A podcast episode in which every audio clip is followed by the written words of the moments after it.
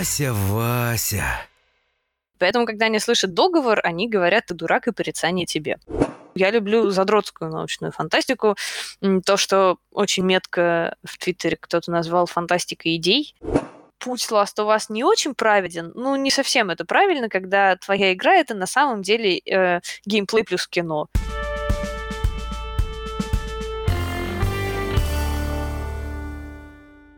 Всем привет! Выпуск подкаста «Вася Вася» и на связи снова Вася. И Вася. Вася сегодня героически созванивается с нами из своего отпуска. Давайте позавидуем ему. Слушай, я в Анапе, давай не будем мне завидовать.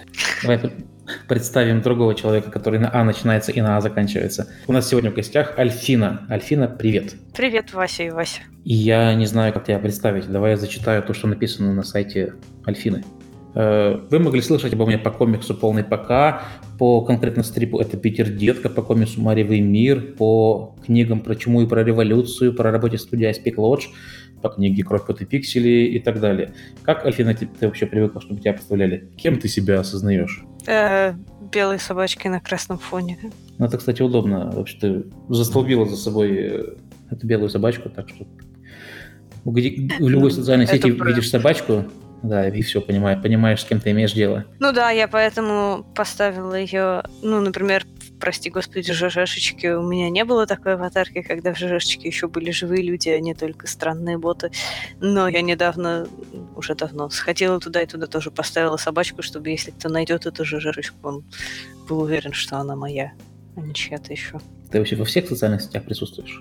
Нет, слава богу, меня нету в ТикТоке. Еще у меня, ну, то есть у меня есть аккаунт на Фейсбуке, но я там не сижу, потому что я так и не поняла, как люди пользуются сайтом, который показывает тебе от балды то, что он захотел тебе показать, а не то, что ты хочешь прочитать.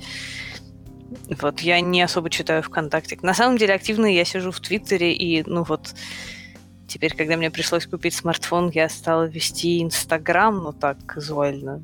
Ну, типа, куда же нужно девать все эти бесценные фотографии городских кирпичей?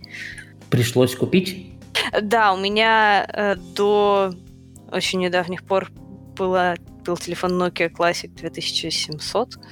Э, он служил мне типа 10 лет, не ломался, я, я роняла его, я била его, его ели собаки, его сжег огонь, и, в общем, чего с ним только не было, и он все равно упрямо продолжал работать, а я, соответственно, продолжала не менять его, вот, но, к сожалению, пару месяцев, полтора назад я его потеряла, а, и мне пришлось обновиться и купить смартфон. Ну, а смартфон — это Инстаграм, как известно. Немногие знают, что в Nokia 2700, 2700 это как бы окончание срока действия. Она должна работать до этого года. Как тебе лавина уведомлений в прекрасном новом мире? А, мне на самом деле, ну, я не очень Короче, мне интересно, можно ли отключить уведомления о лайках. Они меня везде смущают. Я помню, дело в том, что был Твиттер, у которого не было уведомления о каждом лайке. Его включили ну, уже на моей памяти.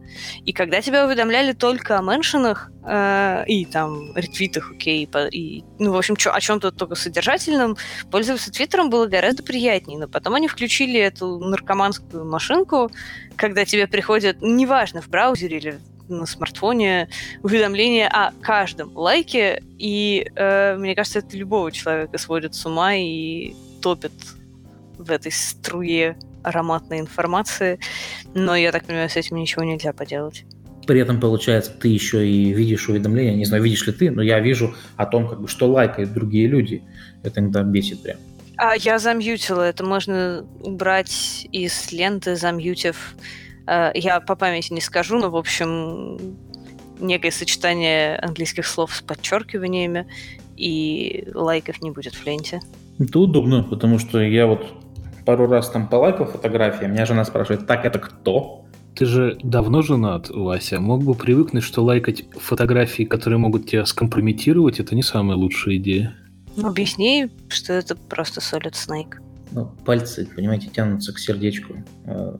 Когда ты видишь какой-нибудь хороший селфи, что я могу поделать. Я вообще впервые узнал о тебе, когда появился тред «Один лайк, один факт» о языках мира. Э, как впоследствии выяснилось, ты еще и, в принципе, изобрела этот формат. Это правда? Нет, ну, по всей видимости, так вышло, что я его популяризировала, но треды «один лайк, один факт» были и до меня. Э, например, божественный тред про старообрядцев. До сих пор его помню. А, а до этого был такой больше среди фэндомных девочек формат в духе э, один лайк, один мой любимый персонаж сериала Supernatural или что-нибудь в этом духе. Ну, то есть э, не э, призванный делиться с людьми информацией, а скорее просто рассказать о себе, но вот тоже в зависимости от лайков. Так что нет, я не придумала, просто так вышло, что мой тред хайпанул, поэтому некоторые ассоциируют этот формат со мной. Слушай, ну это был очень классный тред. Э, респект тебе за него. Спасибо. Э, вообще, тема языков — это штука, которая меня волнует, несмотря на то, что я аналитик и как бы математик. Э, это очень... Я просто с детства вот принимал участие во всяких олимпиадах, типа там русский медвежонок. Ты участвовал в таком? Ну, кто ж не участвовал? У меня футболочка даже есть. Побеждала, то есть? Ну, я никогда не занимала какого-то экстраординарно высокого места в медвежонке. Но вот на футболочку один раз наиграла. Они были очень смешные формата XL, при том, что я была типа в каком-то там девятом, что ли, классе. Вот она мне чуть ли не до колен была. Очень трогательно. Вася, ты участвовал в русском медвежонке? Ты понимаешь вообще, о чем речь? Я понимаю, о чем речь, но я отвечу, что говорю я лучше, чем пишу. Я участвовал, я занял какое-то даже не стыдное место, ну, там типа третье, что ли. Вот. Меня за это наградили поездкой на теплоходе, на котором была уйма ЧГКшников. И вот мне кажется, ровно с этого момента жизнь моя и пошла по наклонной, куда она и катится до сих пор. Ну, видишь, ты лучше меня сыграл, меня на теплоходы не звали. Вася, а можешь уточнить, где ходят теплоходы в Перми? Из куда в куда? Или ну, хотя бы по какой реке? В Перми есть река Кама. Она большая. Она настолько большая, что она... Ну, в Перми принято считать, что Волга впадает в Каму, а не наоборот. Просто потому, что там, где они сливаются, Кама тупо больше. Вот. А, и мы как бы гордимся своей рекой. Так вот, по Каме... Волга, Волга впадает в Каму. Да. Это, это была шутка про Каспийское море, она лучше звучала. А, я понял, да. Вообще, знаешь, как житель Волгограда, мы можем и подраться на этой почве. Ну, там у вас просто Волга становится уже э, достаточно большой и широкой. Нет, она становится дальше. Она... Не, она, конечно, широкая, но не, не так, чтобы. Она вот в пойме, там, где она в Каспийское море впадает, там вот прямо она очень широкая. У нас она летом так совсем не широкая. Ну так вот, получается. И Теплоход тогда плавал, по-моему, по маршруту Пермь, Астрахань-Пермь, то есть через твой, Вася, славный город-герой. Вы сколько плыли? Две недели, по-моему. Ну, там весело, там, что ли, когда каждый день. Ну, тем, кому это весело. Ты таким дрожащим голосом об этом говоришь. А по вечерам заставляли играть в ЧГК. А кто не играл, того лишали ужина. Нужно было отгадать, что у тебя на ужин. Мне очень нравилось там еда, и я до сих пор помню, что когда э, там было меню, и это был, пожалуй, первый раз, когда э, ребенок Вася имел право выбора, вот, э, и там был, помню, что как-то нужно было выбрать блюдо между почками и бифстрогановым, бифстрогановым, наверное, так правильно, вот, и я взял почки, и очень сильно пожалел. И если бы меня апостол Петр на, на суде спросит о самой главной ошибке в мире, это будет вот ровно она. Какие интересные у тебя детские травмы. Слушай, две недели, это же у меня самая травмирующая там поездка детства, это когда нужно было ездить к родственникам в Сибирь, это занимало три с половиной дня. Две недели. Что там можно делать две недели? По-моему, это наказание, а не приз. Наказание – это когда ты проезжаешь через твою, Вася, Волгоградскую область, и там тебя саранча заклевывает. Вот это прям наказание и страшный суд. А ты что думал, если ты на теплоходе, до тебя не доберется волгоградская саранча? Ну, я разделяю, на самом деле, такое отношение к длительным поездкам, потому что э, ровно таким образом я очень пыталась манкировать всероссийские олимпиады по русскому языку, когда э, узнала, что меня на нее берут, но чтобы на нее поехать, нужно провести 10 дней в подготовительном лагере для олимпиадников, ну, как часто бывает по всем предметам, мысли о том, чтобы проводить время весной в лагере с другими людьми была когда вместо этого я могу читать подборку лучших цитат сайта Башорг, была так устрашающая, что я очень честно пыталась сказаться больной, и вот это все на меня не послушали. Насколько я знаю, да, у тебя не получилось это. То есть с Олимпиадой да, это получилось вот. хорошо. Ну да, я ее в итоге выиграла, и поэтому мне пришлось на нее ездить снова, и в этот лагерь тоже, и так далее. Просто возмутительно. Сайт Башорг остался недочитан. У нас тоже вот на этом теплоходе был лагерь, чтобы вы понимали, в хорошем смысле этого слова. Вот. А, и мы там очень весело проводили время. Я впоследствии на таком лагере уже работал вожатым, но, к сожалению, был уже не на теплоходе, а, так скажем, на стабильной платформе. Ну, на самом деле, я ерничаю, конечно, потому что из этого самого олимпиадного лагеря «Зеркальный» все друзья моей юности в итоге оказались, и вообще он в изрядной степени сформировал всю мою социальность и, и многое в жизни. А, потому что на самом-то деле граждане там были хорошие. Слово «зеркальный» вообще относится ну, не только к карпу, вот, но и это слово и я часто слышал его в контексте питерских ЧГКшников. То есть это, мне кажется, место, из которого вышло действительно много толковых людей. Ну, потому что, собственно, туда и возят всех олимпиадников проходить школу жизни, и ты такой думаешь, что сейчас тут будет это дедовщина, стирать носки в раковине, что там еще я, например, представляла в летних лагерях, а оказалось, что ты будешь тупо сидеть и дрочить упражнения день и ночь. Э, я шучу тоже в известной степени, но мы много учились. Но э, каждый, ну, э, подготовка олимпиадников по каждому предмету и в каждом городе организована по-своему, то есть кто как организовался, так оно и происходит. И именно в тот период, когда я ездила на олимпиады, именно питерские и именно участники по русскому языку выступали очень сильно. В смысле, все три года, что я ездила, я получала золотую медаль, но не только я. Э, обычно почти все, ну, то есть у нас всегда больше половины участников команды уезжали с дипломами. А почему? Потому что у нас очень хорошо готовили. А очень хорошо а, означало, что нас готовили не какие-то заскорузлые дяденьки и тетеньки, нас готовили, собственно, студенты филфака, и иногда достаточно молодые. Я, насколько я знаю, сейчас эта традиция вполне продолжается.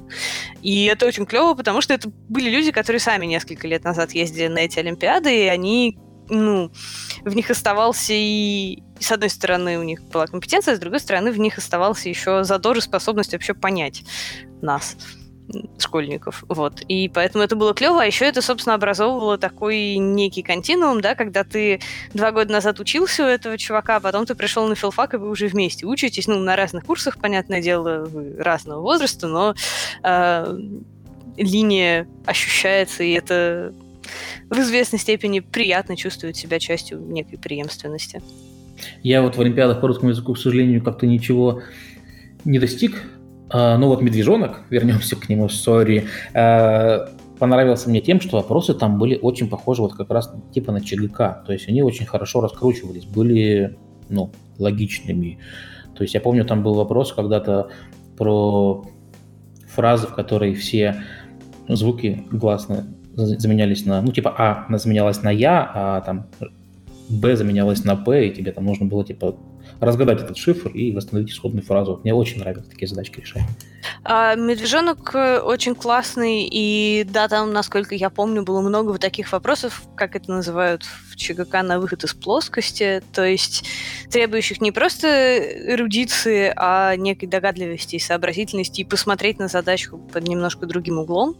А, его главная слабость в тестовом формате, ну, он все-таки, как ни крути, ограничивает твою способность к самовыражению.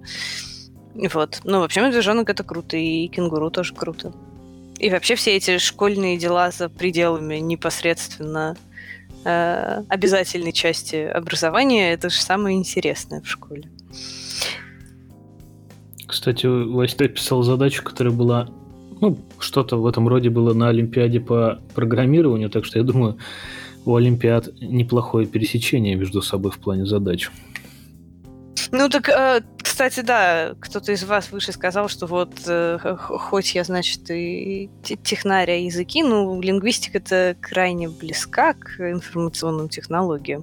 И я, собственно, когда шла в универ, э, выбирала между теорией языкознания и мат-лингвистикой как раз. Так что тут, тут дисциплины достаточно близки. Мат-лингвистика-то я люблю. Что такое мат-лингвистика? Объясни недоразвитым. Ну, это не как у меня в Твиттере, а в смысле математическое. Вася, ты у нас за математическое, давай. Лучше Фину спросить. Ну, в смысле, это та те разделы лингвистики, которые используют э, различные машинные методы для, не знаю, там, анализа текстов и так далее. Потому что э, теоретический лингвист сам по себе если у него нет дополнительной специализации в, собственно, математической сфере, он, э, ну, сейчас корпусной лингвистикой пользуются все, уже, насколько я могу судить, э, но в целом, я не знаю, он не, не считает, например, какие-нибудь, какую-нибудь статистику использования э, определенного слова в неизвестном тексте, да, для этого ему как раз нужен его товарищ математический лингвист, который способен написать программочку и, используя э, свои более развернутые знания именно в математике, там, математической статистике и так далее, э, вычленить какие-то данные из текста, анализируя его в чуть большей степени как ну просто набьё, на, набор любых данных и в чуть меньшей степени как непосредственный язык. То есть э, это все части одной сферы, но просто в ней есть немножко акценты в разные стороны. Я в итоге изучала чистую лингвистику, скажем так, и э, математические методы анализа только затрагивал. А была кафедра, где вот прям им обучали, да, там меня, например, не обучали программированию, а их там обучали. Вот. То есть разница в акцентах. Ну, то есть, получается, там, Т9 или стандартная автозамена – это, по сути, продукт вот этой самой мат-лингвистики, что не просто мы делаем некую модель, которая прогнозирует дальнейший, дальнейший набор букв, она еще и все-таки, эта модель должна быть э, ну, научкана на лингвистических данных, она должна быть как бы лин, понимать лингвистику, чтобы прогнозировать, что будет дальше.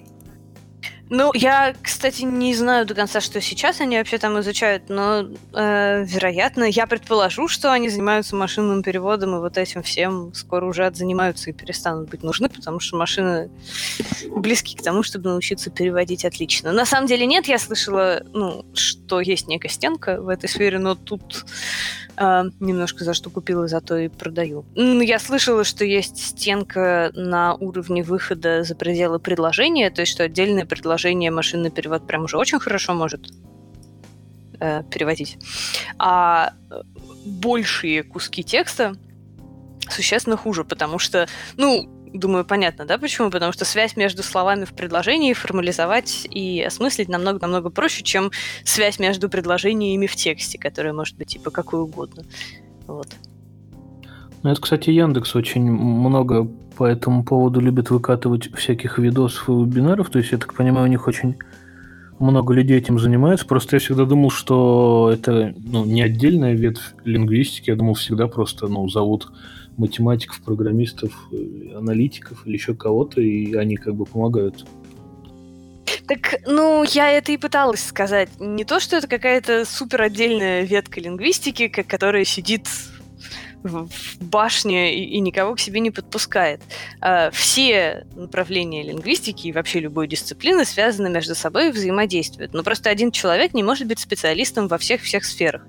Если ты, я не знаю, занимаешься социолингвистикой, да, и анализом того, какие э, какие слова поджигают пукан людям вот в такой-то стране. Это тоже штука, которую изучает лингвистика. Но у тебя не хватит времени жизни на то, чтобы делать это и одновременно писать на питоне программку, которая автоматически переводит текст. Ты делаешь либо одно, либо другое. Либо что-то третье, либо что-то четвертое и так далее. Вот одно из, одна из этих специализаций — это математическая лингвистика. И вообще тысячи их.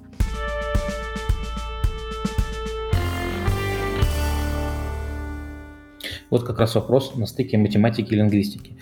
Мне всегда правила русского языка казались ну, максимально неформальными.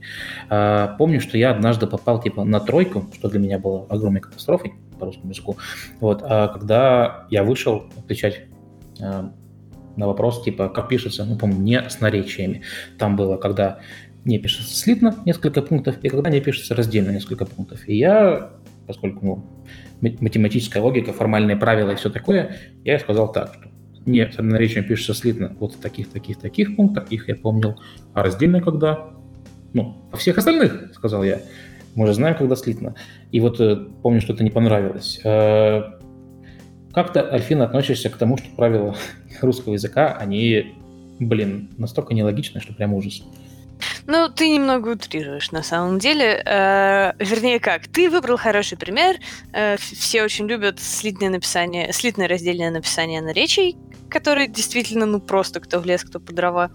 Э, слитное раздельное написание не, и одна и две в суффиксах — это правила, в которых путаются, блин, все. И филологи в них тоже путаются, потому что они, ну, очень хитро перекручены, а, например, слитное раздельное написание на речи местами, ну, тупо тебе остается запоминать. Ну, то есть типа, я не знаю, слово подмышка пишется раздельно, хотя слово мышка в этом значении в языке нету.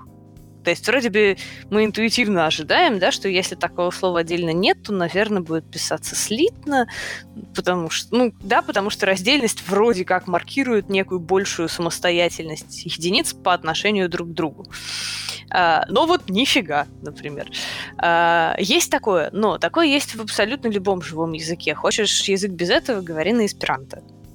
Русский язык вообще, ну, правильно считать, что он действительно один из самых сложных языков мира или нет? А, это неправильный подход и неправильная метрика. Во-первых, язык не может быть сложным или простым сам по себе. Язык сложен или прост для изучения относительно твоего родного языка. Если ты э, болгар, для тебя русский язык с высокой вероятностью будет проще в изучении, чем китайский. Э, если это болгарин, кажется. Ну, вы поняли мысль, да? А, то есть можно измерять некую разницу, некое расстояние между двумя языками, а сказать, что объективно типа для любого человека вот этот язык простой, а вот этот сложный, нет, нельзя. И э, это порочная мысль, потому что она очень европоцентричная, а, а лингвистика вообще страдала от европоцентризма достаточно долгое время. Ну да, лингвистика в целом довольно молодая наука, она в современном нашем понимании чуть ли не в 20 веке зародилась, ну, на самом деле в 19, ну, в общем, это очень мало для науки. И все равно на первых порах, понятное дело, большинство подавляющее большинство лингвистов были европейцами. Даже если они знали какие-нибудь неевропейские языки, это обычно было из разряда «знаю один-два». А, и языковая картина мира была относительно бедна. Короче, всем казалось, что ну вот значит, индоевропейские наши языки это норма, а все остальное это какая-то там, не знаю, недоразвитость или странная экзотика, или вообще это просто не принимали во внимание. К счастью, достаточно быстро лингвистика накопила материал других языков тоже и избавилась от этого ощущения. И э, с тех пор лингвисты вообще э, скептически относятся ко всяким оценочным суждениям из разряда этот язык более развитый, чем вот тот, он типа там дальше эволюционировал, чего-нибудь такого, он более или менее сложный. Ну, это просто неправильный взгляд на языки. А, язык любой живой, человеческий, состоит из нескольких уровней. А, у языка есть там фонетика, у него есть морфология, то есть всякие суффиксы, приставки, вот это все, да, меняющиеся формы слов и их композиции. Есть синтаксис, то есть связи между словами. Ну и, наверное, можно отдельно поговорить о семантике, в смысле о смысловом пласте. Так вот, штука в том, что э, в языках э, любой язык способен выразить любые смыслы. То есть любую вещь, которую ты хочешь сказать, ты сможешь ее сказать на любом языке мира. Но в разных языках в разной степени нагружены вот эти разные пласты. Например, русский язык сложный морфологически, реально сложный. У нас много суффиксов, много приставок. А, ты можешь взять какое-то слово, да, его корень или основу, э, и понакрутить вокруг нее всякого разного.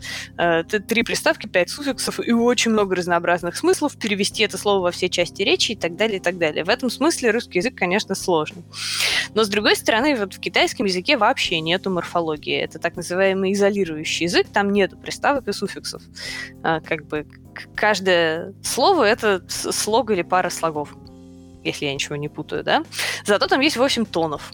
То есть э, это музыкальный язык, э, в котором э, это, такого нету в русском языке, э, в котором каждому гласному соответствуют не только его артикуляционные характеристики типа А, Э, У и так далее, но и некая высота звучания восходящее, нисходящее, высокое, низкое и так далее. Вот. Э, проще или сложнее китайский язык, чем русский, с учетом вот этих, например, своих более, ну, скажем так, насколько это возможно, объективно более сложных фонетических параметров, да? А, хороший вопрос. А, становится ли китайский язык проще от того, что там нету кучи приставок и суффиксов? Или наоборот, он становится сложнее, потому что смысл фразы начинает более сильно зависеть, например, от порядка слов и чего-то такого? Вот, поэтому... И, ну, я могу привести пример из моего любимого баскского языка, который я учила немного в университете, а, в котором в русском языке, а, когда ты говоришь, у тебя глагол согласуется только с подлежащим. А, ну, то есть... Ну, типа, Вася сказал. Альфина да, Вася, ска- Вася сказал, а Альфина ответила, и ты по глаголу можешь что-то понять о подлежащем э, твоего предложения и больше ни о каком другом слове. Э, соответственно, когда ты выбираешь, в какую форму поставить глагол, тебе нужно думать только о том, значит, какое там род и какое число у подлежащего. Ну, а э, в настоящем и будущем времени какое лицо и какое число у подлежащего. Что, кстати, тоже забавная, нелогичная, поломанная система. Да. А, ну так вот, еще на самом деле э, глагол что-то говорит тебе о прямом дополнении, потому что в русском языке э, выделяются переходные и непереходные глаголы, и ты по глаголу часто можешь понять, есть ли слово в винительном падеже без предлога еще тут где-то рядом. А, Но... я вспомнил. У тебя в Твиттере как раз было про Васю и еще одного персонажа. Но мы не будем про это сейчас. Да-да-да. А, вот. А, а в моем любимом баскском языке в глаголе должно быть закодировано вся важная инфа про э, подлежащее, про прямой объект и еще про бенефициара, то есть про то слово, которое в дательном падеже тут стоит. Ну, то есть кому. Да? Соответственно, ты как бы ты говоришь глагол, причем ты выбираешь у него там время, залог, вот это все, уже, уже куча параметров у глагола. А, потом ты еще должен в глагол засунуть, ну, условно говоря, суффикс, который показывает, какого рода э, и в каком числе у тебя деятель, какого рода в каком числе у тебя объект действия и какого рода в каком числе у тебя э, получатель выгоды от этой ситуации. То есть глагол получается такой здоровенной колбасой, в которую вот вся-вся-вся эта инфа запихана. Э, на мой взгляд. И да, из-за этого у баскского глагола одного, если ты его начнешь спрягать, у него типа там тысяча форм. По-моему, звучит довольно сложно. И мощно довольно звучит, стоит сказать.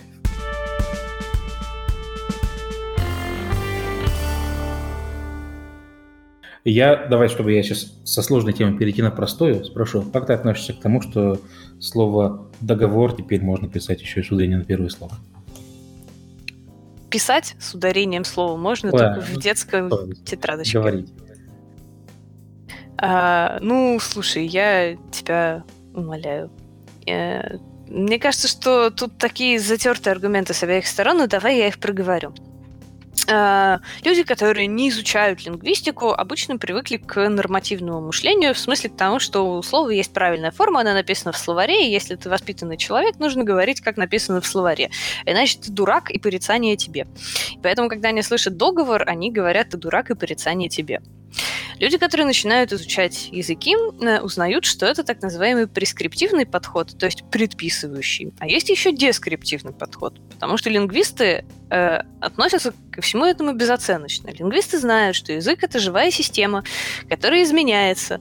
Э, она всегда изменялась и всегда будет, и абсолютно в каждом поколении носителей живого языка будут вот эти вот какие-то проблемные точки, да, когда какое-то слово меняет какие-то свои характеристики, и носители постарше говорят еще по-старому, носители помоложе или из другой социальной группы говорят уже по-новому и как-то иначе, и они между собой дерутся на эту тему. И лингвист поднимается над этим и говорит такой, можно говорить договоры, можно говорить договоры, можно говорить договора, вообще говорить как хотите, язык все стерпит. Я, ну, моя субъективная позиция э, чуть-чуть между этими двумя, потому что тотальный прескриптивизм это тоже э, тотальный прошу прощения, дескриптивизм, в смысле вот это полное безоценочное, каждый может говорить как хочет и что тут вообще, а, тоже немножко упрощает ситуацию. Записанные в словарях правила записываются туда не из вредности и не потому, что кто-то очень хочет ущемить вас в правах. Это делается для того, чтобы немножко чуть-чуть подзадерживать скорость изменений в языке, а, а это полезно для того, чтобы получше сохранять преемственность поколений. Чем дольше какое-то слово в языке живет, чем медленнее оно меняется, слово или какая-то норма, тем проще будет человеку через три века да, понять, что мы писали и о чем мы говорили. А, я думаю, вы понимаете, о чем я. Читать э, тексты Державина или тем более Ломоносова какого-нибудь сложно, хотя они писали на русском языке, не на прийти, да, не на древнерусском, на русском. Но все равно читать их сложно, потому что русский с их э, поры довольно сильно изменился. А, вот. А, так что моя позиция где-то посередине, а кроме того, а, есть еще вопрос социального маркирования. А, когда существует какое-то проблемное слово, таких слов очень много, достаточно большая их доля, э, выбор того, какую форму употребить, э, зачастую является не лингвистическим актом с твоей стороны, а социальным. Иными словами, э, есть люди, которые говорят в Украину, есть люди, которые говорят на Украину, и ты вынужден выбрать, к кому из них ты примыкаешь. Ты либо с этими, либо с теми. И ну, при, при том, что на всякий случай подчеркну, что э, консервативная норма в русском языке на Украину, поэтому те, кто говорят на Украину, это не обязательно те, кто хохлов ненавидит. Это зачастую просто апатичные люди, которых, в принципе, не интересует этот вопрос, они просто говорят, типа, по-старому. То есть я не хочу сказать, что если вы сказали на Украину, то вы, не знаю, агрессивно относитесь к украинцам. Нет. Но это значит, что вы выбрали не примыкать к тем, кто говорит в Украину, как некоторые украинцы просят говорить.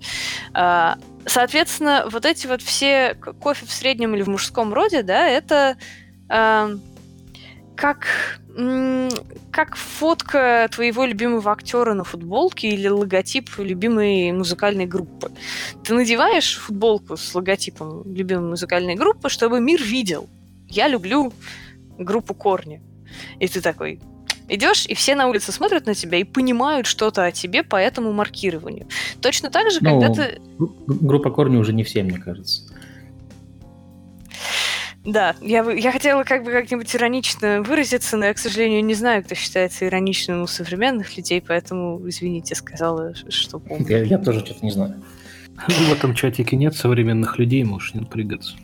Э, в общем, короче, идешь ты такой вот, как э, Набоков в свое, в свое время поразил меня, у меня довольно долго эта фраза висела в биографии Твиттера, э, тем, что, значит, в музыке разбирался плохо, э, безумно любил травиату. Э, потому что, значит, по мнению Набокова, по всей видимости, музыка Верди — это музыка для быдла. Ну, потому что он действительно из симфонических э, музыкантов достаточно простой, у него такие запоминающиеся мелодии. Вот, меня совершенно сразил его уровень снобизма в этом высказывании и, долго стучал в моем сердце. Так что давайте представим, что у вас Верди на этой самой, на груди, и все, вы идете по улице, и все смеются, понимая, что вкусы ваши достаточно приземленные. Вот. Короче, вела я это все к чему? К тому, что, выбирая говорить договоры, договоры или договора, вы тоже сообщаете окружающим людям что-то о своей социальности. Может быть, осознанно, может быть, неосознанно. Но э, эта смыслоразличительная функция важна, к ней как бы и, и тут э, тонкий момент. К ней вроде бы не нужно относиться оценочно, потому что она важна, но в то же время мы относимся к ней оценочно, потому что в этом ее смысл. Да? Человек, который Uh, ну, если представим, что я сноб, да, такой вот я... Допустим. Uh, то человек, который говорит холодное кофе, он же как бы хочет мне этим что-то сказать, он хочет мне этим сказать, я не такой, как ты. Соответственно, моя негативная реакция закономерна. Потому что все мы ксенофобы, и все мы не любим тех, кто не такие, как мы. Вот. Мне кажется, что когда они разрешат говорить э, «одеть вместо надеть», я выйду на митинг. Одиночный. Справедливость ради одеть на 10 это одна из немногих штук, которые меня немного царапают. Ну, хоть здесь мы это на одной стороне, это хорошо. Я сейчас сделаю ремарку для людей, которые не очень шарят э, во всем том, что было сказано выше, как я. Вот я меня пока в школе пытались научить э, правилам э, русского языка, а потом и других языков в целом, да, у меня плохо с правилами языков. Э, я пытался понять, почему все так сложно. И потом, когда в итоге я стал программистом и столкнулся с проблемой, что человечество не смогло придумать нормальный календарь, ну, нормальный в плане там 4 по 7, 5 по 7, нет, нужно было очень странный календарь придумать, чтобы пришлось писать специальный алгоритм, который это все высчитывали.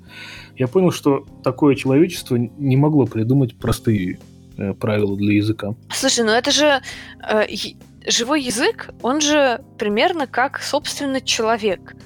Э, это результат бесцельной эволюции на протяжении какого-то времени. Бесцельный в том, ну, я имею в виду в том смысле, что не какой-то разумный инженер, да, строил эту систему, ставя перед собой цели и задачи, а она развивалась сама, отвечая на окружающие вызовы. И, собственно, как в человеке, насколько я понимаю, дофига мусорного кода, так и в языке дофига вот этого вот легаси хренового.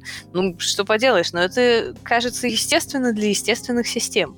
Вот поэтому со временем у меня сложилось отношение к языку как к языку. Я предпочитаю на нем разговаривать, а не писать.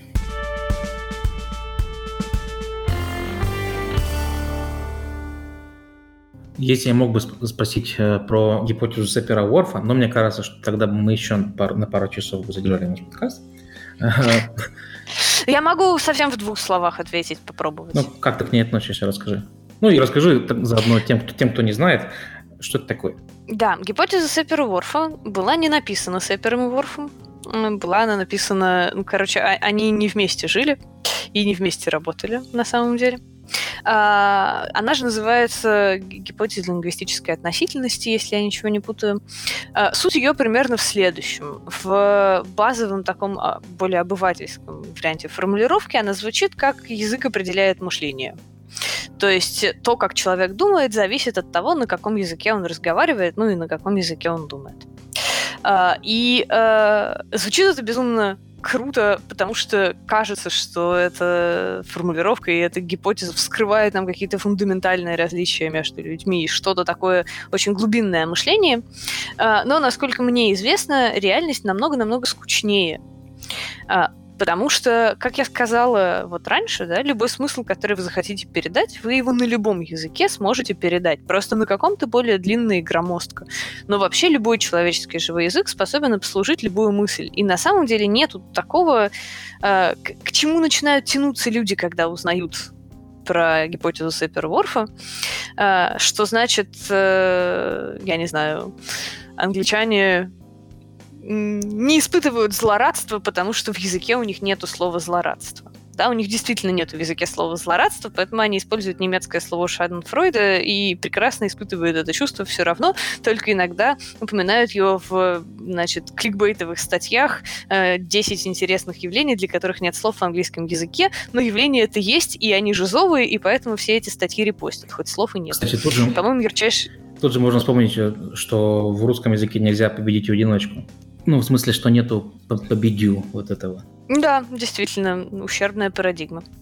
Э, вот. Э, на самом деле, судя по всему, гипотеза Сепера Ворфа немного правдива, но гораздо в более скучном смысле, чем нам всем хотелось бы тут себе навоображать. А именно, ставили люди эксперименты о том, как, э, посвященные тому, как другие люди, носители разных языков, запоминают цвета давали людям карточки разных цветов, просили разложить их в континуум, а потом на две недели прогоняли, звали обратно, просили снова разложить по памяти.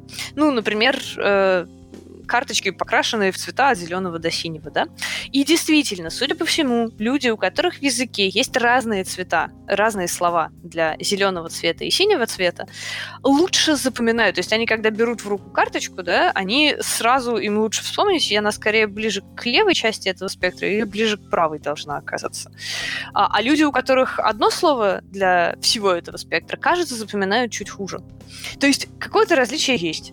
Но, понимаете, это такая какая-то в каком-то мелком техническом аспекте, да, не в каком-то глубинном фундаментальном различии мышления. Вот то, что я знаю о гипотезе Перворфа. А ты смотрела фильм «Прибытие» и... Да.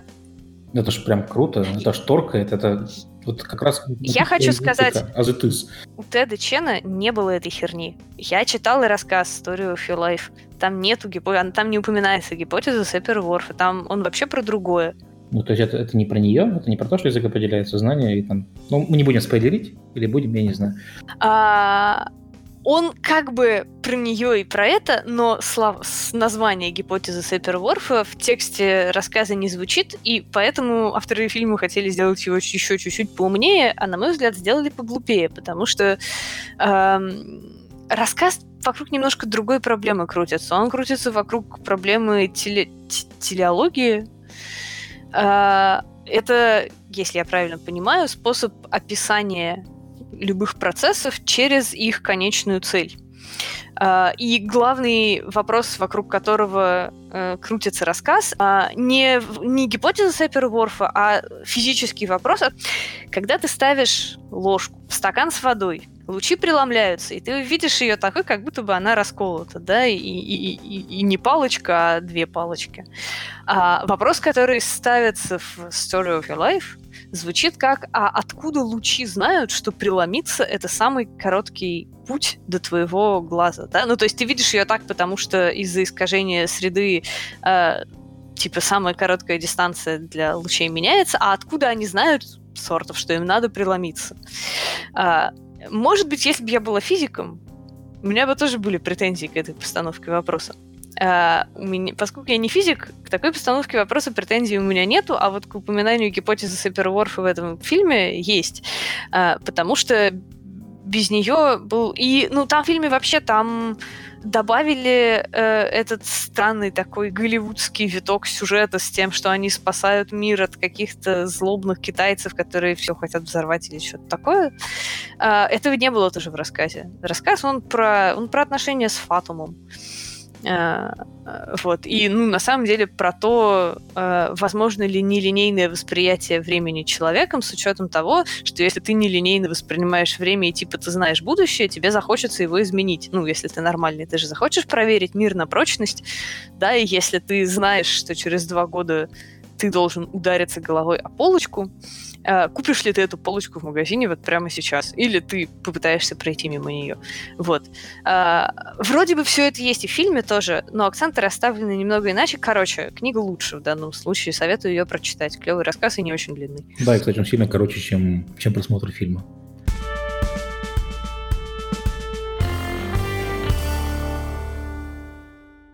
Кстати говоря, что ты читаешь? Расскажи. Ну, не прямо сейчас, а вот в Present Simple. А, ну, я могу сказать, что я прямо сейчас читаю. Прямо сейчас я читаю э, сборник рассказов Чехова и до... все дочитываю первый том Рифтеров Питера Уотса. В последнее время я довольно много читаю типа современной научной фантастики, хотя стараюсь чередовать ее. В целом мои литературные вкусы можно описать как современная научная фантастика и русская классика. Вот я их как-то так и перемежаю. А, соответственно, современная русская фантастика это не твоя история. А, а она есть? Тоже верно. Я никого не хочу обидеть ни в коем случае, но типа нет, я знаю, что она есть, я была на фант-ассамблее и так далее, но э, я даже попыталась поизучать этот вопрос, э, потому что мне стало в какой-то момент интересно, где наш Питер Уотс, наш Тед Чен и так далее. И я так поняла, что, что на самом деле в отечественной фантастике сейчас э, очень сильный перевес в э, тематические жанры, в смысле, что у нас пишут про попаданцев, пишут боевую фантастику, пишут романтическую фантастику, пишут довольно много фэнтези, а, собственно, научной фантастики-то не пишут нет у нас такой традиции, как я понимаю. А мне-то, ну, я люблю задротскую научную фантастику. То, что очень метко в Твиттере кто-то назвал фантастикой идей. Э, то есть, когда даже история это не столько про сюжет, и не столько сюжет важен, сколько обсудить какую-то проблему. Как у того же Тедачана. Все знают эту самую Story of Your Life, по которой прибытие. У него есть, например, охрененный рассказ, который мне очень понравился. Про э, такой медицинский научный эксперимент в Америке, э, когда люди э, нашли способ отключать восприятие биологической красоты. А, то есть вот это самое а, естественно прошитое в нас э, биологическое тяготение к людям с определенными чертами, ну, например, с симметричными лицами, а, отключать, потому что, ну, вообще-то это социально несправедливо, да, что одни люди рождаются объективно красивее других, и э, на самом-то деле мы ведь на красивых людей реагируем э, иначе во всех сферах, ну, не только там получаем от них больше эстетическое удовольствие, и не только, не знаю, хотим с ними секса и отношений, мы склонны прощать им обиды легче, мы склонны вообще лояльнее относиться к красивым людям, сами того не замечая. И вот весь этот рассказ — это такая, э, ну, публицистически оформленная, как э, набор неких интервью, размышления, обсуждение вопроса, правильно это или нет — отключить себе восприятие биологической красоты. Э, с учетом того, что это не отключает культурно обусловленное восприятие красоты, то есть если в культуре считается красивым, я не знаю, бриться на лысо, да, то у тебя не исчезнет эта преференция. Но вот отключить вот это вот прошитое от предков, это правильно или нет? По-моему, очень крутой вопрос, и я вот такую фантастику люблю. Э, мне интересно поперетирать языком, а у нас такого особо не пишут вроде. А ты, кстати, читал книжку э, «История советской фантастики» Каца? А, нет, к сожалению. Я про нее расскажу в рекомендациях, окей. Просто я, как человек, который прочитал много боевой фантастики, я так понимаю, у нас тут, как всегда, исконно русский вопрос «где деньги?», потому что все ребята, которые там пишут ту же боевую фантастику, там очень потребительский подход, и они пишут то, что продается. То, что не продается, они не пишут. Ну, это логично в какой-то степени, в смысле кушать всем, наверное, надо. Но слушай, я, ну, я подошла к вопросу это как смогла. Я сама рассказики пишу, такие, как мне нравятся. Сама написала, сама прочитала, очень довольна. Вот, а давай тогда поговорим про комиксы, ну, только не, не с той позиции, что такое комиксы, потому что ну, мы как люди, которые живут в эпоху фильмов по комиксам, вряд ли уже кому-то нужно это объяснять.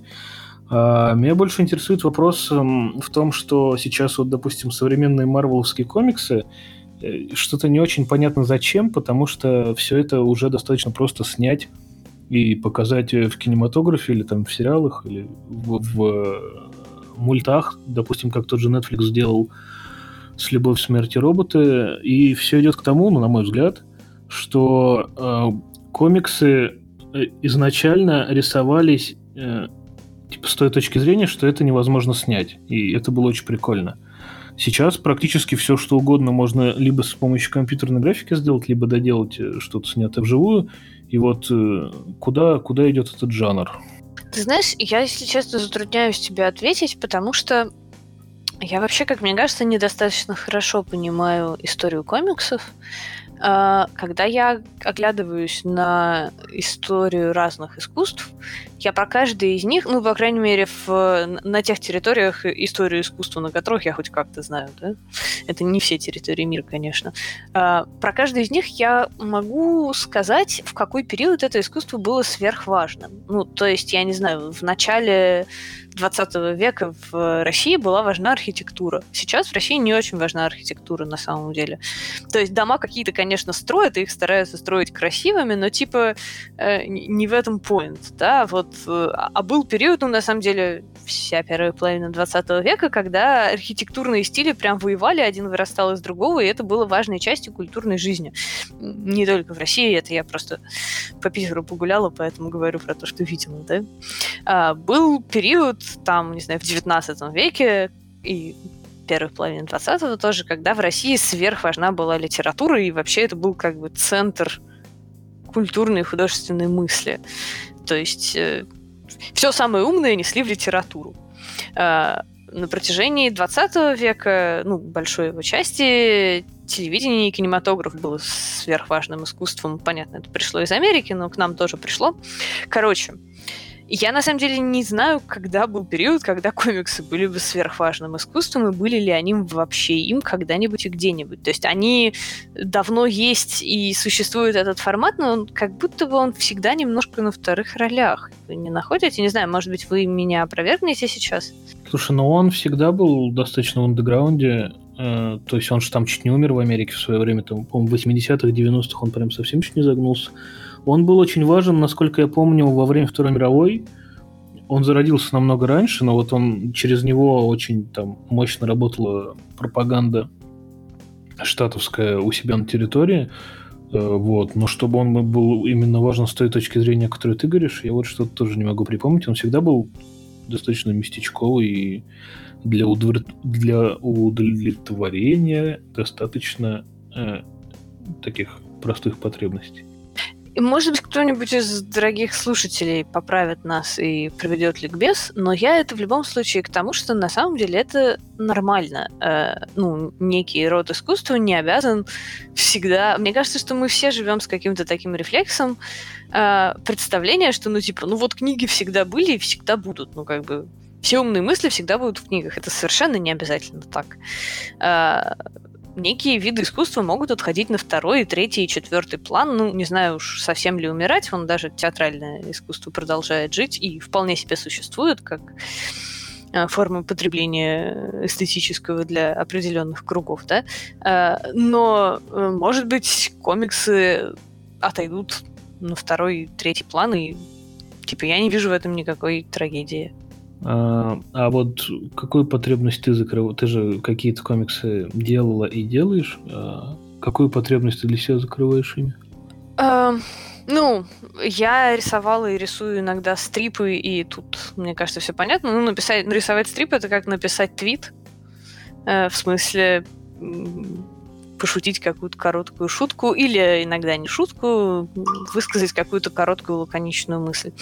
Вот. А большой комикс я рисовала и надеюсь, что мне уже наконец-то удастся в обозримом будущем к нему вернуться, а, потому что разные истории рассказываются по-разному. Есть истории, которые лучше писать в книгах, есть истории, про которые лучше снимать кино, но этого я не умею, к сожалению. А, есть истории, которые лучше рассказывать в комиксах, потому что они такие более визуальные и про диалоги, например, чем про э, какие-то абстрактные мысли. Ну, то есть, если ты хочешь выразить некую, извините за выражение, философскую умную мысль, тебе лучше написать это в книге, потому что э, именно текст — это идеальный формат для таких вещей. Если ты хочешь что-то про тонкую этику, вот такую неочевидную, зыбкую, да, неясную, то тебе лучше всего снимать фильмы, потому что там лучше всего посредством актерской игры передаются какие-то совсем тонкие нюансы человеческих эмоциональных состояний. А если ты хочешь какой-то немножко сюрреализм и э, такое более энергичное повествование при этом, то тебе подходит комикс. Вот, поэтому для какой-то истории я выбрала комикс. Ну, скажем так, если бы если бы ты в какой-то мере владела компьютерной графикой, возможно, ты выбрал бы его для таких вещей? Или, или все-таки это еще до сих пор достаточно сложная история? А, ты имеешь в виду э, 3D условно или что? Условно, да. То есть, э, что, ну вот, типа, сделать какой-то мульт вместо какого-то стрипа, или, или это все еще достаточно сложно? А, ну, это более трудоемко, чем нарисовать стрип, но у меня на самом деле даже есть задумка пары коротеньких-коротеньких мультиков. Может быть, когда-нибудь я и доберусь их сделать. И да, это, ну, типа, иногда тебе в голову приходит идея, которая подходит именно этому формату. Я не рисую ее в комиксе, уж тем более не описываю словами, э, потому что это то, что нужно анимировать. Ну вот, дойдут когда-нибудь руки или нет, история покажет. Скажи мне, хочешь ли ты обсудить недавнее заявление Мединского по поводу комиксов? Ну, я свое мнение уже в Твиттер написала, в смысле, я запомнила всех, кто меня не спросил. Спросил меня канал дважды два. И я прокомментировала. Я не знаю, могу повторить, но есть смысл. Нет, вам виднее. Повтори, пожалуйста, буквально вкратце. Скажи им, Эльфин. Ну, на самом деле, моя мысль довольно неожиданно для меня самой сводится к чекни свою привилегию, потому что э, можно с разных углов тут дискутировать с нашим уважаемым министром. Э, мне вот ближе такой угол. Э, да, действительно, комикс. То есть я не думаю, что он имел в виду все комиксы мира. Я думаю, что он имел в виду конкретные прослойки комиксов, супергеройские, детские и так далее. Я не думаю, что он имел в виду, что Маус для дебилов. Ну, правда. Э, он либо не знает об этом комиксе, либо просто не задумывался о нем, когда это говорил.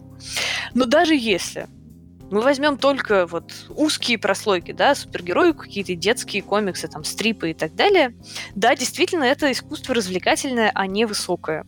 То есть, э, но что, собственно, плохого в том, что в мире есть высокое и развлекательное искусство? А, высокое искусство, под которым я имею в виду, ну, то, что мы привыкли называть словом артхаус, да, это вообще-то такой дорогой продукт для достаточно узкой категории людей, и не потому, что эти люди лучше других, а потому что, чтобы потреблять высокое искусство, неважно, какое, артхаусный комикс, артхаусные фильмы, чтобы, чтобы читать Улисса, да, тебе нужно обладать кучей времени, э, это хорошим образованием, то есть кучей денег, тебе или твоей семье. Ну, образование, оно не берется из воздуха. Никто не рождается образованным, и никто не рождается способным читать Улиса. Ты должен был инвестировать ресурсы в, том, что, в то, чтобы э, эту способность у себя наработать. Не у всех людей мира есть эти ресурсы. Не все люди мира могут бросить э, свои ограниченные ресурсы, ограниченное время, ограниченные деньги на то, чтобы наработать у себя аппарат для восприятия высокого искусства. Я не уверена, что этично со стороны других людей их за это шеймить и ругать. Мне не кажется вообще нравственным говорить рабочему завода, а хули ты Джойса не читаешь. Потому что есть причины, по которым он не инвестировал свое время, деньги и прочие ресурсы в то, чтобы э, наработать соответствующие компетенции. И э, в XVIII веке, в XIX веке, да, расслоение между образованными и необразованными слоями населения было очень велико. Ты как бы либо умел читать, и ты мог читать Достоевского, либо ты там Пушкина, либо ты не умел читать и не мог читать их и, и прозябал. А сейчас, слава богу, мы живем в совсем другую эпоху, мы живем в эпоху общего образования, когда у всех, в общем-то, есть доступ к какому-то уровню информации, поэтому это различие, оно съедается, уменьшается и скрадывается, и это замечательно. И, собственно, замечательно, что люди, которые не инвестировали ресурсы в то, чтобы читать Джойса, могут все-таки не ограничиваться только да, на, народными песнями под, гармонику, а э, воспринимать все равно, как ну, для них есть какая-то билетристика. Э, вот. Ну, мне тоже кажется, что он все-таки имел в виду марвеловские геройки, да, но как-то слишком рисковато было, наверное, с его позиции так э, говорить.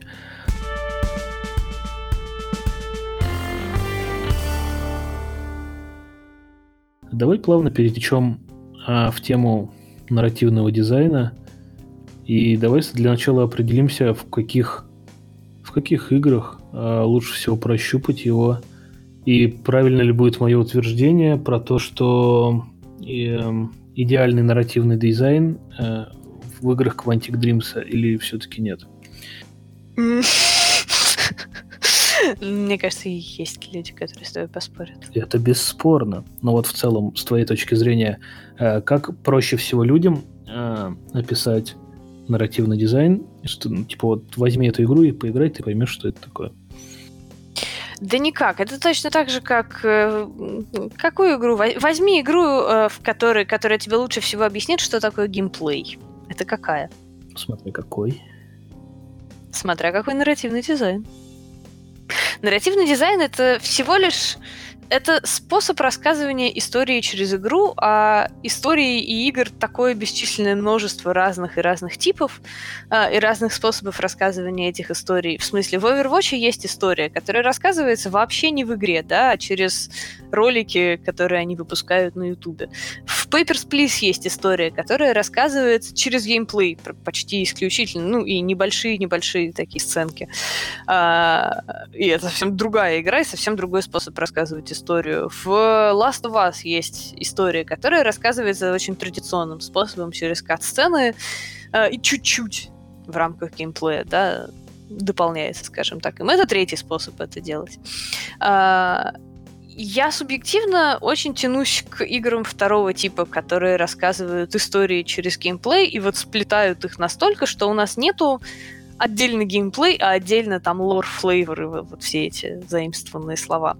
А когда оно прям все вместе идет. В то же время э, один из моих любимых сюжетов в играх это игра Сома, э, в которой э, на самом деле практически, ну, то есть это почти симулятор ходьбы с довольно незатейливыми пазлами, довольно незатейливым хоррором, и ничего геймплейно интересного в ней нету, например. Просто там очень крутой сюжет написан. А в тех же столь любимых мной играх серии Dark Souls на самом деле э, они скорее ближе к не совсем, но они немножко в сторону, типа как Last of Us, потому что там все-таки есть вот здесь у нас боевка, а вот здесь у нас описание предмета с глубоким лором. А, то есть тоже между ними есть некое разделение. Вариаций очень много, и э, я выделяю те из них, которые нахожу прям реально крутыми и интересными. Но у меня нету какого-то адского фашизма в адрес всех остальных их. Ну, то есть, э, мне, грубо говоря, кажется, что путь Last of Us не очень праведен. Ну, не совсем это правильно, когда твоя игра это на самом деле э, геймплей плюс кино. Не совсем правильно, потому что это как-то не до конца использует, да, тот формат, с которым ты работаешь. Но, с другой стороны, блин, они сделали крутую, крутой сюжет, крутую игру, крутых персонажей. Чего выпендриваться? Получаю удовольствие. Я получаю. Ну, с этой точки зрения, кстати, Детройт последний достаточно крутой, там даже нету игра плюс кино, там просто кино. И вот если смотреть на, на него как просто кино, это ну, достаточно крутой продукт. Я, к сожалению, я, может быть, к счастью, не играла, э, но в интерактивном кине нет ничего плохого. Тут, мне кажется, есть еще проблема фреймирования. То есть абсолютно одно и то же произведение, выпустят ты его в Стиме или выпустят его на Netflix, будет воспринято по-разному, потому что в Steam, ну, потому что ожидания, да, немного разные. Люди из Steam скажут, что тут нету геймплея, тут, значит, только следующую сцену выбирать мыльное кинцо, а люди с Netflix а, отнесутся к этому, наоборот, лояльно, потому что они кинца и ожидали, собственно. А, просто вот оно приправлено интерактивностью. Они, может быть, будут более критичны к сюжету, скажем, а в то время как геймеры, по крайней мере, до относительно недавних пор, э, были довольно лояльны к сюжетам в играх, даже типа не всегда на уровне нетфликсовских сюжетов. Ну, я бы тебе, кстати, достаточно сильно советовал глянуть на Детройт, к тому же он скоро у эпиков выйдет э, на PC. Потому что даже, ну, я знаю некоторое количество людей, которые прям плюются при упоминании Quantic Dream, а они прошли Детройт, и им, ну, они не признаются, но им понравилось. Вот. А, давай еще, знаешь, про что поговорим? Про мобильный рынок и мое утверждение, что там нет нарративного дизайна в коммерчески успешных продуктах. Ну что, Вася, тебе, тебе, короче, капец. Давайте попробуем. А я... Нет, тебе не капец, потому что я недостаточно знакома с этой сферой. А, я могу сказать, что мобильный рынок меня зачаровывает. И я, на самом деле, не понимаю, почему ПКшный рынок не такой, как мобильный. По-моему, на ПК все очень расхоложенные и спокойные. На мобильном рынке игр все делается по весам по часам и с четкими подсчетами, да, вот на этой реплике персонажа у нас отвалилось 2% игроков, значит, эту реплику персонажа надо переписать. А, вот э, здесь мы сделали выбор, э, и ретеншн у нас такой-то, а здесь мы не сделали игротского выбора, и ретеншн у нас упал, значит, выборы в этой игре надо делать. То есть э, подобные решения на мобильном рынке, они принимаются не потому, что кому-то в голову ударило, а на основании четких математически доказуемых данных. И это меня завораживает, то есть это не имеет никакого отношения к искусству, но вообще-то это как э, крафт, да, то есть как мастерство, это кажется мне гораздо более убедительным методом что-то делать, потому что, ну, типа, ты не изливаешь тут свои детские травмы произведения, а потом недоумеваешь, почему же его не купили, а ты как бы пытаешься четко понять, что покупают, а что нет. Вот. А, и в этом смысле, ну как нету нарративного дизайна? Есть очень жесткие правила, по которым могут и не могут работать туториалы мобильных игр. А, мне доводилось э, один раз работать с туториалом мобильной игры, это был ужасно интересный опыт. А, там нету нарративного дизайна в том смысле, что тебе нельзя придумывать ничего оригинального, э, тебе, ну, то есть фраза должна быть не длиннее одной строчки, иначе 2% игроков отвалятся, да, и вот это все. Но там есть нарративный дизайн в том смысле, что там очень четко задизайнено течение событий э, и то, куда должно быть направлено внимание игрока. Э, и мне это было жутко интересно, ну, как... Э,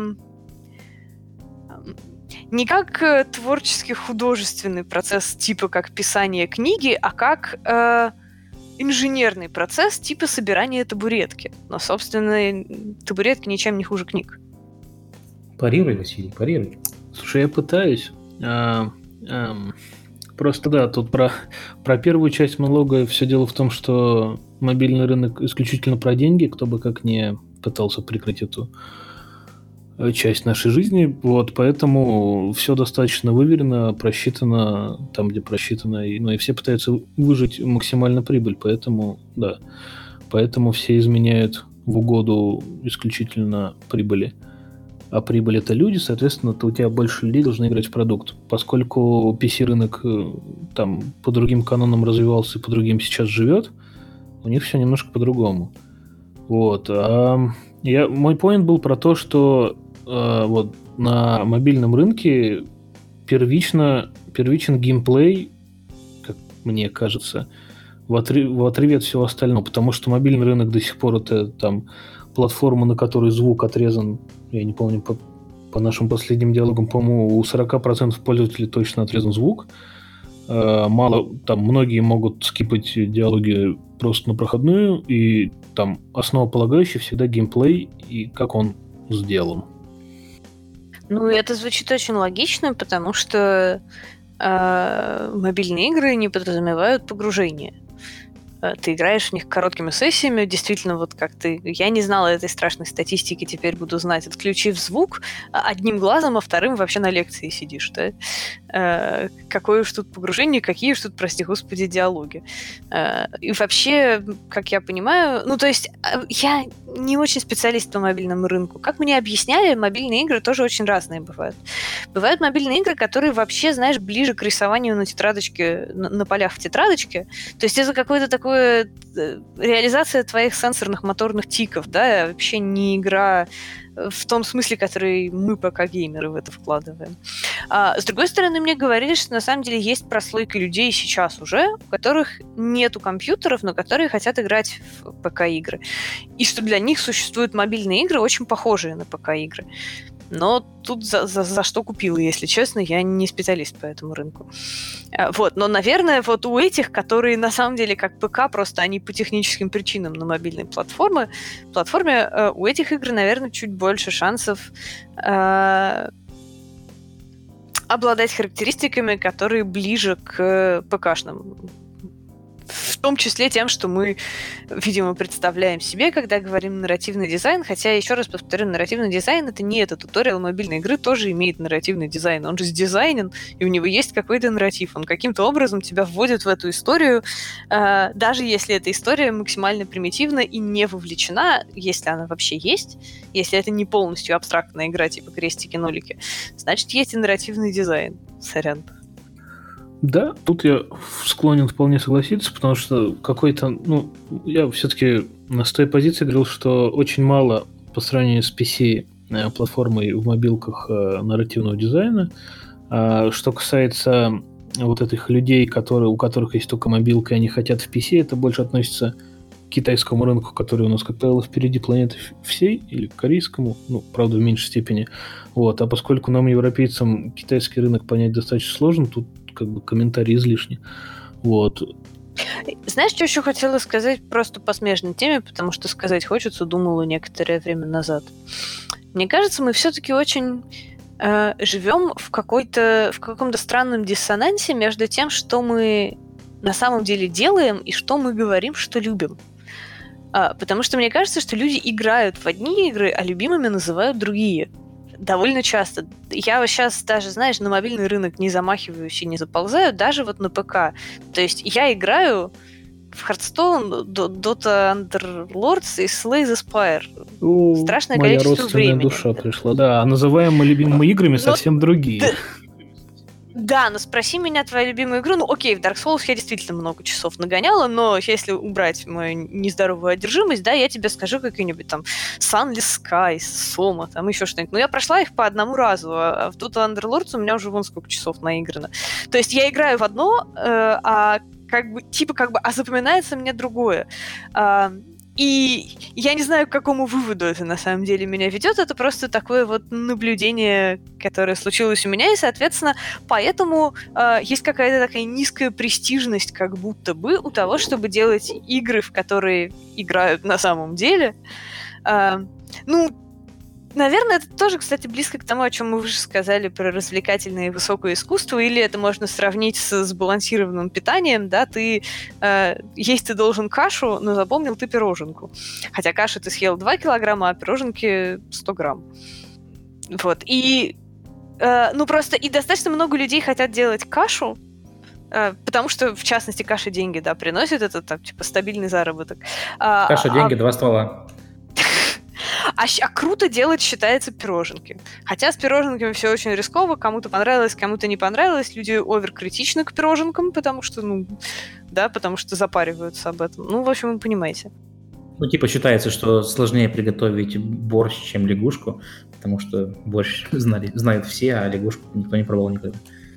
Это да, это очень классное размышление, потому что у меня впечатление лета это тот же Детройт, на который я потратил, ну, допустим, часов 20, э, а если взять какой-нибудь, да, Underlords, в котором уже в районе 100, или какие-нибудь замечательные мобильные игры типа Shelter или Ассасинов, в которых вообще какие-то страшное количество часов, ты понимаешь, что да, играешь ты совсем в другие игры, нежели те, которыми гордишься, можешь так сказать. Это, кстати, есть такая метрика Net Promoter Score. Я сейчас в аналитику обратно вернусь. Там, когда вас спрашивают, оцените с вероятностью от 0 до 10, что вы порекомендуете этот продукт своему другу. Ну, проходили наверняка такое, да? Угу. Ну, так вот, собственно, ставишь что 10, и что ты после этого идешь друзьям рассказывать? Да ну come on. Это как раз и получается разница между тем, что ты говоришь, как бы ты, ты говоришь, ты делаешь некий мысленный эксперимент, а потом ты идешь и играешь в Dota Underlords. Ну, тут можно сослаться на то, что Шульман говорила, э, а на нее сослаться всегда приятно, о том, как работают соцопросы, о том, что люди даже не потому, что они боятся каких-то репрессий, не знаю, цензуры и воронка, да, а просто по естественным причинам люди вообще в соцопросах всегда врут. А, когда тебя спрашивают, там, не знаю, за какую партию ты проголосуешь, ну, это еще напряженный пример, но вот менее напряженный пример, когда тебя спрашивают, в какую игру ты играешь, ты отвечаешь не правду, а то, что тебе кажется, типа, престижным, уместным, и, грубо говоря, то, что ты отвечаешь то, что хочет услышать тот, кто спрашивает, по твоему мнению. А, вот. Вывод из этого, в общем, в том, что опрос просто не очень рабочий метод собирать информацию, как я понимаю.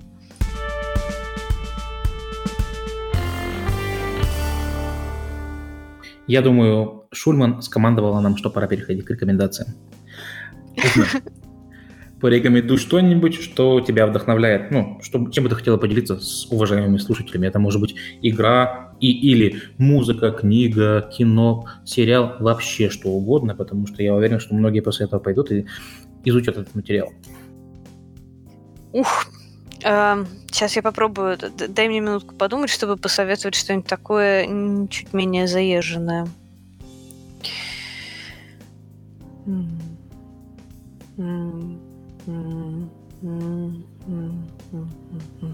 Ну хорошо.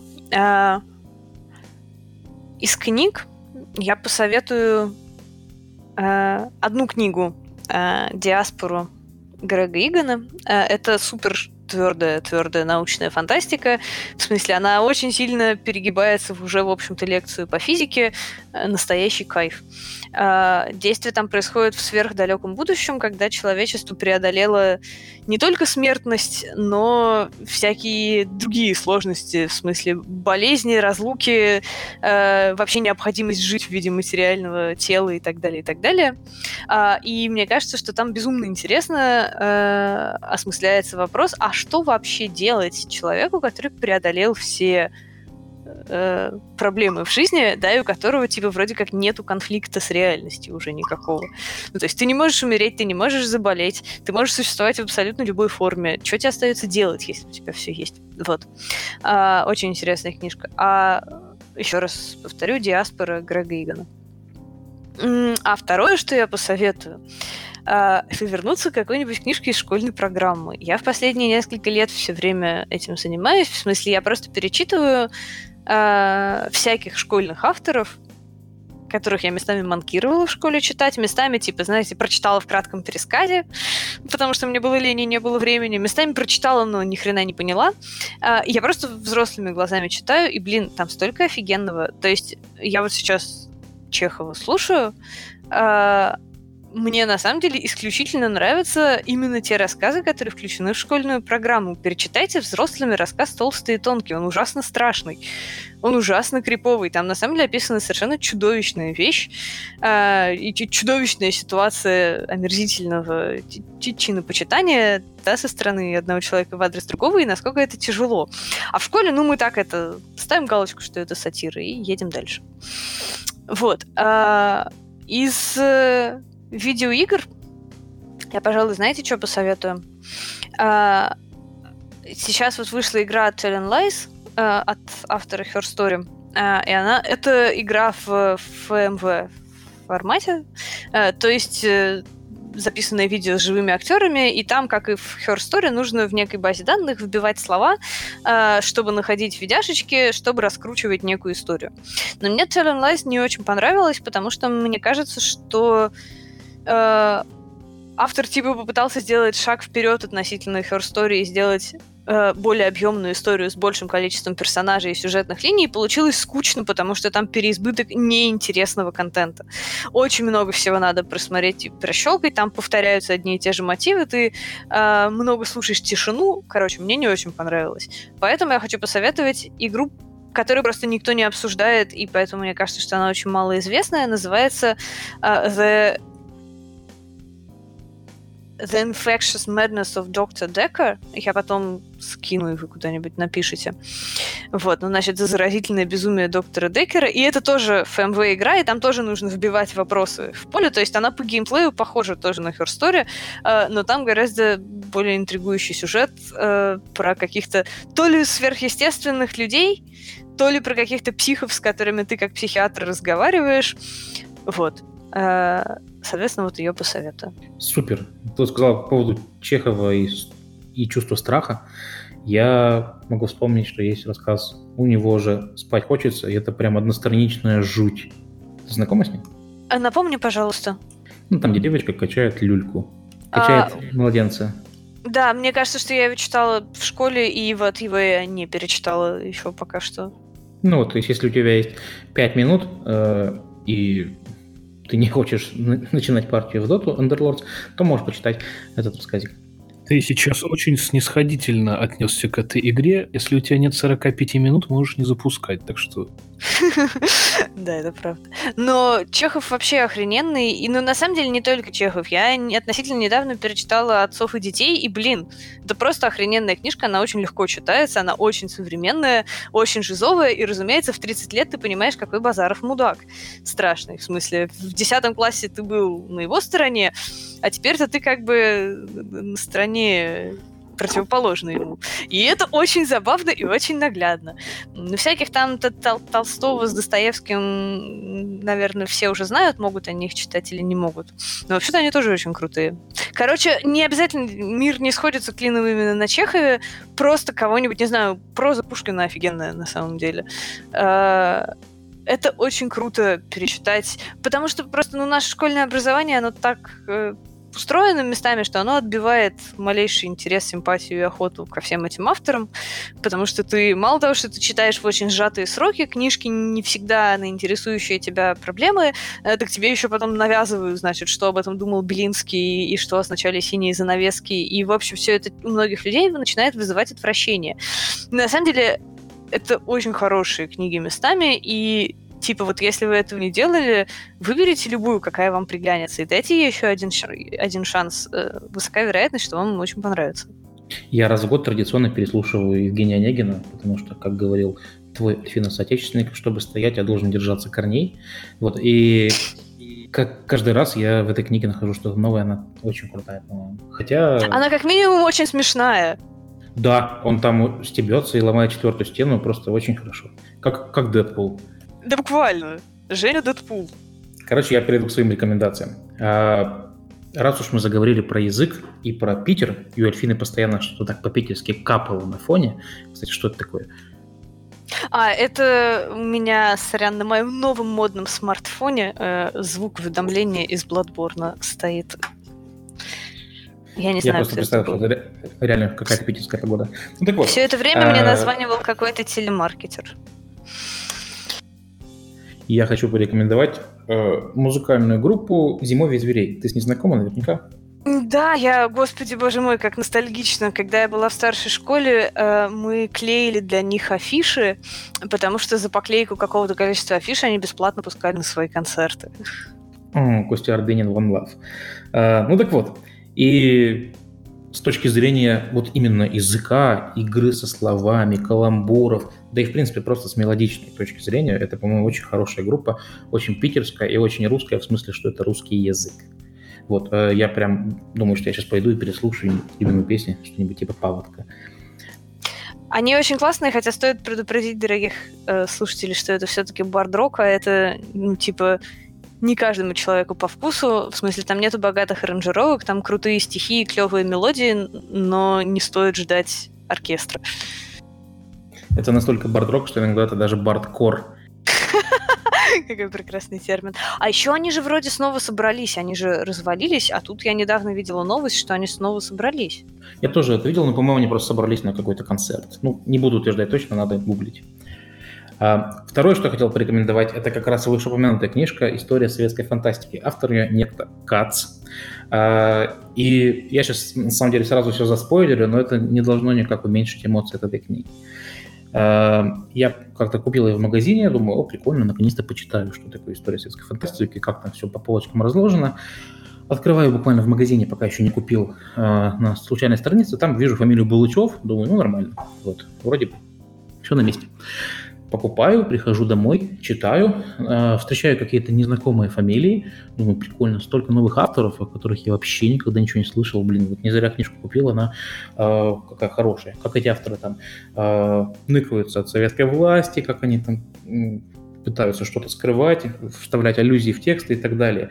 Читаю, читаю, читаю, а появляется Булычев, вдруг выясняется, что не Кир, а какой-то там другой, не помню его имени, и тут раз, и книжка заканчивается. И, господи, ни Стругацких, никого вообще в этой книжке не было. Я думаю, что это было? Полез читать, и выяснилось, что это просто вымышленная история советской фантастики, абсолютно альтернативная, и поэтому она очень крутая. Офигенно. Блинка, слушай, твоя история, как ты читал эту книжку, сама по себе художественное произведение. В общем, я рекомендую, она буквально там 100-страничная, наверняка еще где-то можно найти, хотя подозреваю, что у нее был не очень большой тираж. А, ну и что касается комиксов, то хочется всем слушателям и в том числе тем, кто комиксы не любит, а, порекомендовать буквально пару книг.